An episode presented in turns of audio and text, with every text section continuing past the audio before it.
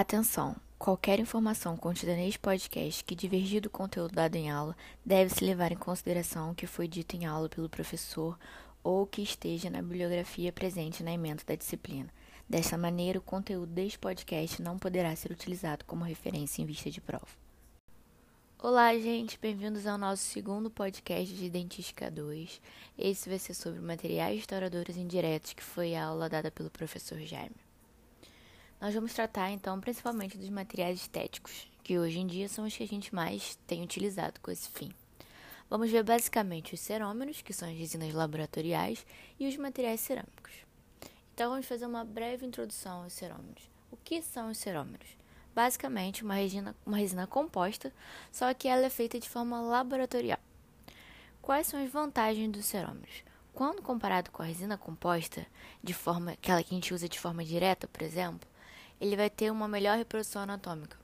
Isso é facilitado porque no laboratório a gente tem muito mais, o técnico no caso, tem muito mais tempo para trabalhar, diferente do consultório, quando você está ali fazendo direto na boca do paciente e que você não tem muito tempo para ficar trabalhando aquela anatomia tão bem quanto o técnico está lá no laboratório.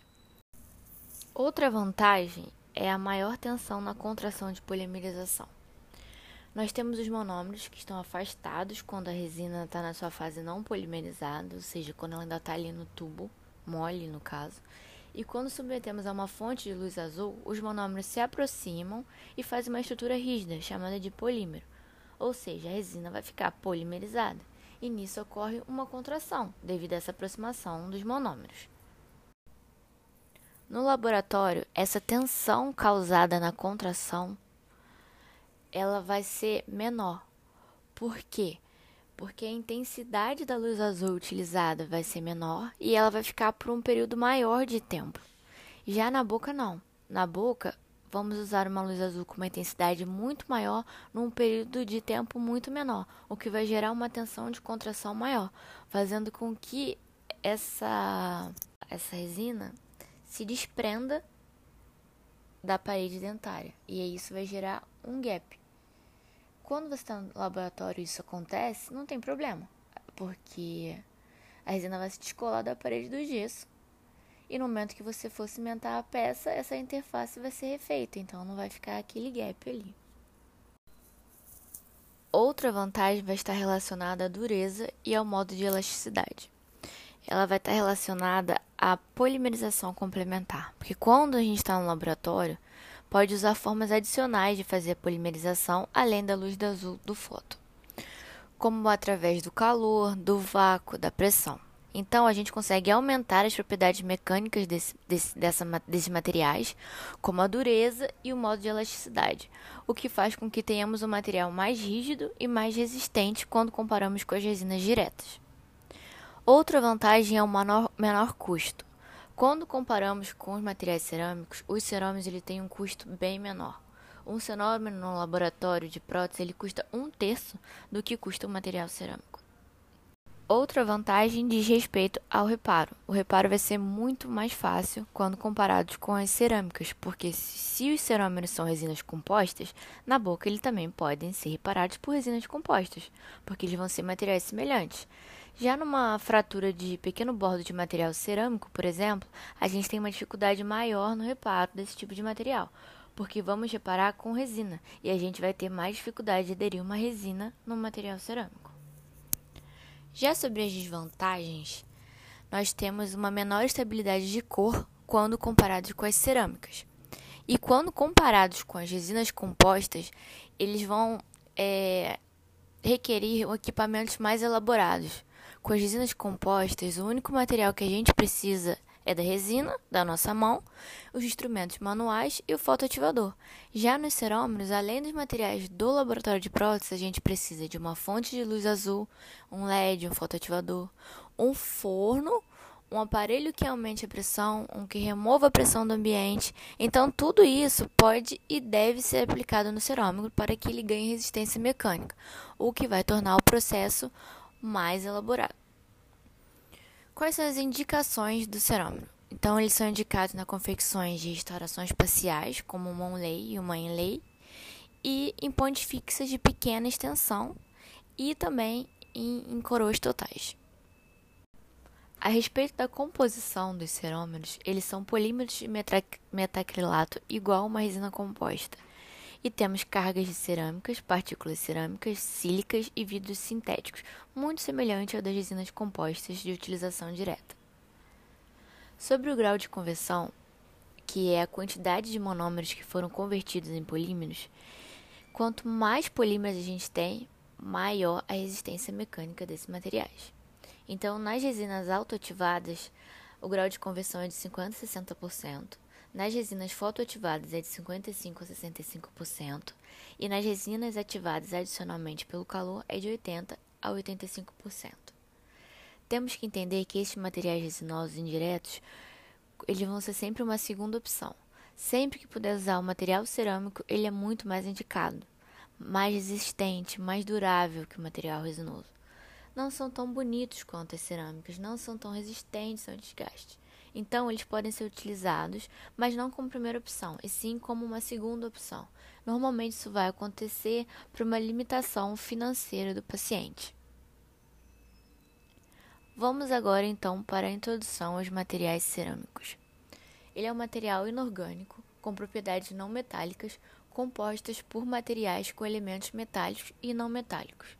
Ou seja, os materiais cerâmicos são compostos por óxidos metálicos, óxidos não metálicos, mas que no âmbito geral eles não têm um comportamento metálico.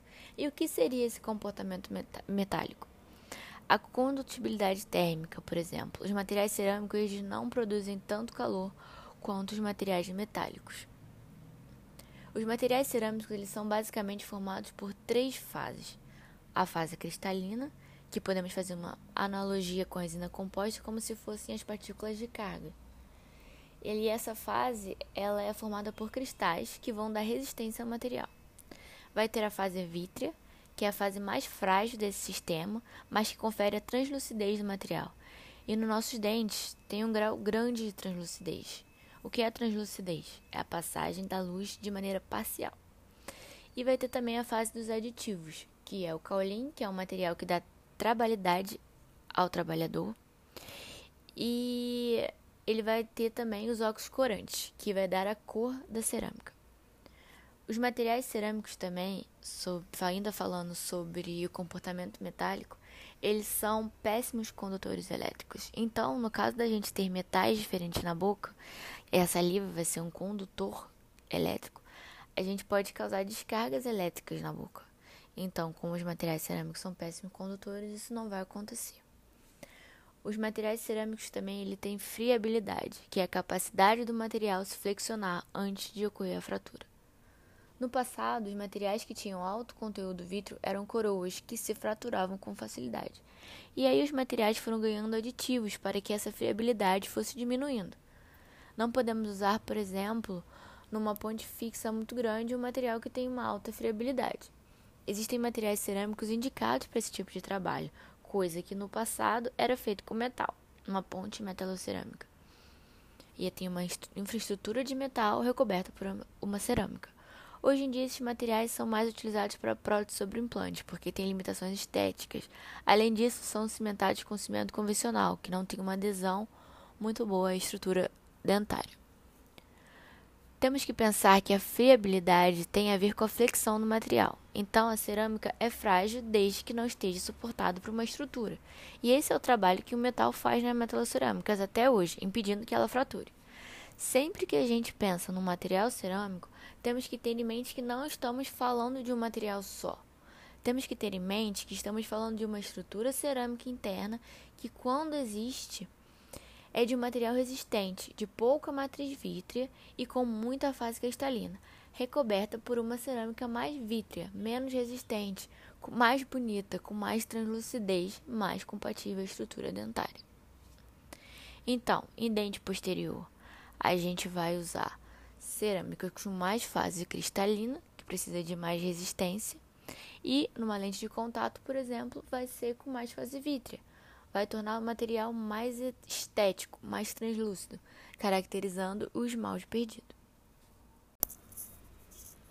Vamos falar agora sobre a história dos materiais. A primeira cerâmica a ser utilizada foram as feldspáticas.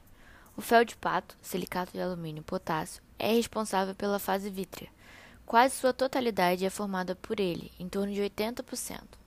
Temos o quartzo, como uma fase cristalina, em torno de 20%, o caolin, que está na porção dos aditivos, que vai permitir que o material fique um, a um ponto viscoso, para que o técnico consiga trabalhar, e tem uma resistência à flexão muito baixa, de 80 a 120 MPa, porque tem muita fase vítrea. Um material bastante indicado para uma faceta, lente de contato, principalmente se não tiver um dente escurecido. Ainda tem a característica de que o vidro ele pode ser condicionado, muito semelhante ao que acontece com o nosso esmalte e a nossa dentina. Então, apresenta uma adesão à nossa estrutura dentária muito interessante. Porém, quando a resistência mecânica, não é um material muito bom. Foi um material usado em larga escala na década de 60 nas coroas de jaqueta, que são coroas totalmente feldspáticas elas começaram a fraturar e aí perceberam que não era um material bom para ser usado em coroas de dentes posteriores e numa ponte fixa, por exemplo. Então, na época, os pesquisadores eles começaram a perceber que teria que usar uma cerâmica em feldspática sobre uma infraestrutura de metal. E aí começaram a surgir as cerâmicas metalocerâmicas, que eram uma infraestrutura de metal fininha e uma camada de cerâmica sobre essa estrutura. Permaneceu por muitas décadas e até hoje é usado, porém não é um material tão bonito. Ele perde características estéticas, porque esse metal ele precisa ser escondido. Ele vai passar uma tinta chamada de opaco, que deixa o material mais opaco. Quando comparado com uma cerâmica pura, ele tem uma cimentação deficiente quando adesão à estrutura dentária. Para resolver os problemas da feldspática quanto à resistência mecânica, os pesquisadores procuraram métodos para resolver isso. E esses métodos foram a cristalização e a nucleação. A cristalização, é, vamos pensar assim, você como se você pegasse um caldeirão de cerâmica feldspática, derrete, o vidro vai ficar líquido e fluido e aos poucos foram acrescentados cristais de óxidos metálicos que vão conferir resistência mecânica a esses materiais. Então, eles foram acrescentando tantos cristais que chegaram às cerâmicas aluminizadas convencionais, a 50%, ou seja, 50% de feldspato e 50% de óxido de alumínio. Então, essas cerâmicas ficaram equilibradas, nem eram tão bonitas e nem eram tão resistentes. Na época foi uma excelente tentativa, mas ela ficou pelo meio do caminho, porque não impedia as fraturas e nem era tão bonita e, por outro lado, teve o processo de nucleação. Ela não sofreu adição de nada, é um processo de transformação térmica do feldspato. Então foram feitas várias ciclagens térmicas para transformar parte desse feldspato em outro material, como por exemplo a leucita. Então, no processo de nucleação, a leucita, que é um parente próximo do feldspato, passou a fazer papel da fase cristalina, e o material continuou com certa translucidez, mas ficou mais resistente, que hoje são chamados de vidros ceramizados. Por que ter cristais é tão importante dentro do material cerâmico? Porque quando temos o aparecimento de trincas, essas trincas que vêm da periferia, elas são barradas no material cristalino. Quanto mais cristais tem, maior a chance de uma trinca que aparece na superfície é, se deparar com um cristal e a trinca parar por aí, sem que o material se quebre. Ainda sob as cerâmicas aluminizadas convencionais, os fabricantes resolveram pegar e acrescentar óxido de alumínio até 97%, formando as cerâmicas aluminizadas infiltradas por vidro a 97%. Depois, eles fizeram as cerâmicas aluminizadas densamente sintetizadas com óxidos próximos a 99%. Depois, substituíram esse óxido de alumínio por óxido de zircônio, até 99%. Esses três materiais são da mesma família da ceramização, através da cristalização, adição de óxidos metálicos. Uma característica comum destes materiais, então, é a opacidade e a resistência. Então, os fabricantes fizeram uma parte interna, uma estrutura com estes materiais, e sobre esses materiais eles colocaram uma cerâmica mais vítrea, translúcida. Então, foi uma maneira deles conseguirem uma cerâmica totalmente livre de metal, a metal free. Sobre o sistema CAD-CAM, o software ele desenha e manda para uma fresadora e a fresadora fabrica o nosso copy, o nosso dente.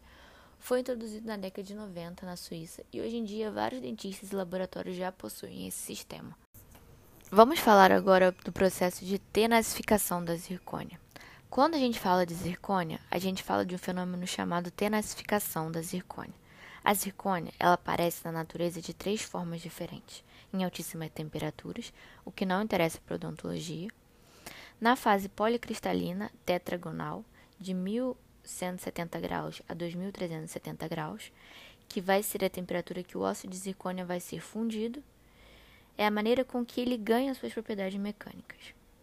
E a fase monoclínica, que é a fase na qual a zircônia está na temperatura ambiente.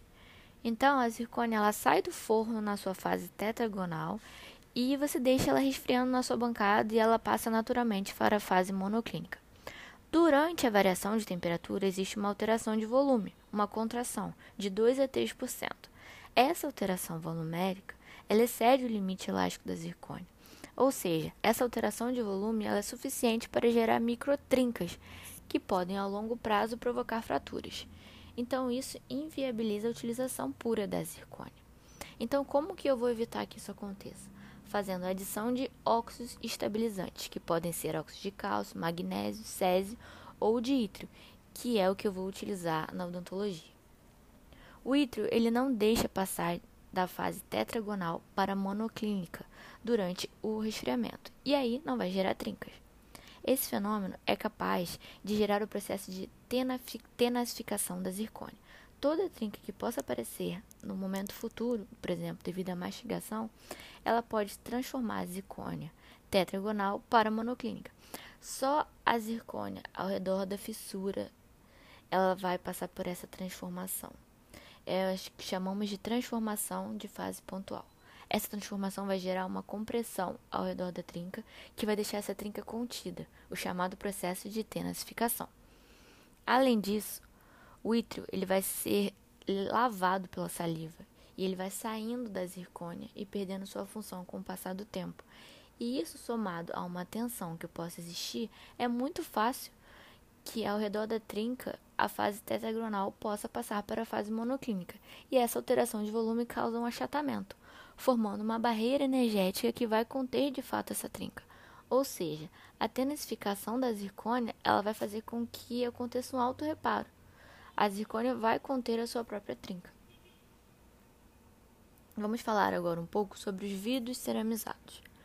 É uma cerâmica muito versátil, talvez a mais utilizada no mundo, e a maior parte dos trabalhos protéticos consegue ser feita com essa cerâmica. Só para lembrar, o vidro ceramizado é aquele onde o fel de pato foi transformado em leucita, até mais modernamente a leucita ser transformada em silicato de lítio. Então, tínhamos no passado as cerâmicas fundidas, vidro ceramizado fundido. O dentista fazia o preparo, moldava, o protético fazia um dente em cera e ele injetava, fundia a cerâmica derretida no pradão de cera, como se faz em metal até hoje, que é a técnica da cera perdida.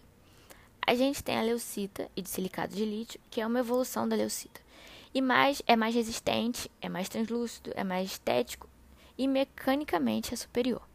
Ele pode ser usinado também, feito em CAD-CAM. Independente da maneira como ele vai ser feito, o material é o mesmo, vidro ceramizado. O mais importante é a técnica de confecção, se vai ser através da cera perdida ou se é feito em CAD-CAM. Hoje em dia, a maior parte é usada em CAD-CAM, que é mais rápido e exige menos do ser humano. As indicações para os vidros ceramizados são as facetas, overlay, onlay, coroas totais e pontifixes de até três elementos, sendo que o pontico só pode ser até premolar. Ao invés de ter um material com uma translucidez só, o fabricante desse material começou a mexer nos aditivos para que o material tivesse quatro opacidades diferentes. Então ele vai ter alta translucidez, que é o HT, baixa translucidez, que é o LT, médio, média opacidade e alta opacidade. A vantagem disso é que esse material pode ser utilizado numa área estética com pastilha HT, com LT e pode ser utilizado em cima de um dente com pino metálico fundido, com, com escurecimento grande, em cima de uma estrutura de metal sobre implante, usando dente de, usando o de alta opacidade. Então, pode usar em diversas situações clínicas. Ele é um material extremamente versátil. Uma grande vantagem desse material, além dele ser um material muito versátil, como eu falei, ele ainda tem bastante vidro na sua composição. Cerca de 60% dele ainda é matriz de vítrea E a fase cristalina, que é o silicato de lítio lecita, é parente próximo do feldspato. O vidro ele pode ser condicionado em ácido fluorídrico na concentração de 5 a 10%, de 20 segundos a 2 minutos, dependendo da concentração de vidro no material. O vidro ceramizado ele vai ser condicionado de 20 segundos e a cerâmica feldspática, que tem mais vidro ainda, ele vai ser 2 minutos. Então, todo material que tem sílica, ou seja, matriz vítrea, a gente deve aplicar o silano depois do condicionamento ácido. Esse silano ele vai ajudar a promover uma união efetiva entre o cimento resinoso e a superfície tratada pelo ácido da cerâmica. A cerâmica que tem vidro na composição são as feldspáticas e as de vidro ceramizado. As que não têm vidro na composição, não vai se aplicar o ácido. Então é isso, galera. Esse foi o resumo da aula dessa semana e eu espero que ajude vocês de alguma forma e até semana que vem.